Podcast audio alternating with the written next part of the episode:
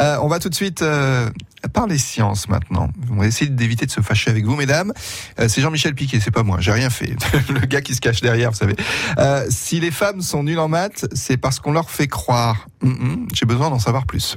Je suis nul en maths. On a beau m'expliquer 60 fois comment faire pour que le point G soit le centre de rotation du point A, je ne comprendrai Jamais. Oh, comme tu y vas, tu exagères.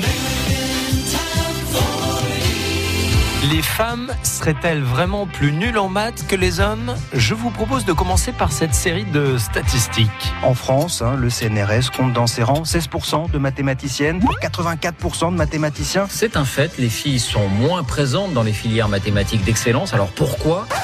Bah oui, c'est vrai ça, pourquoi? T'as une idée, Charlotte? Tout simplement une histoire de confiance en soi. Pendant un an, des chercheurs du CNRS ont étudié ce qui se passait dans leur cerveau.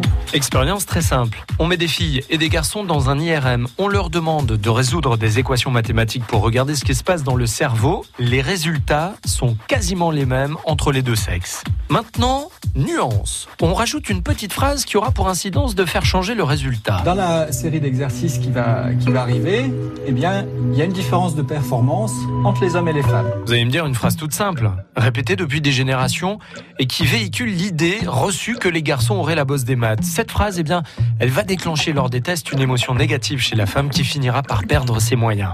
Cela se traduit au niveau des résultats par une meilleure réussite pour les garçons avec un écart de 10 points en plus. Tout ça pour en venir à la conclusion que moi, je suis pas brillante en maths. Jeu de mots. Merci.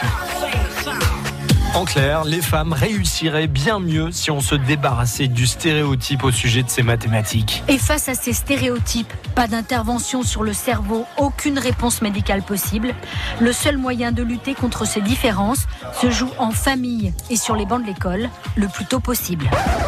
Bon, ben vous vous la rassurez, mesdames, tout va bien. Chronique réalisée en partenariat avec Curieux, la boîte à outils critiques. France Bleu Poitou.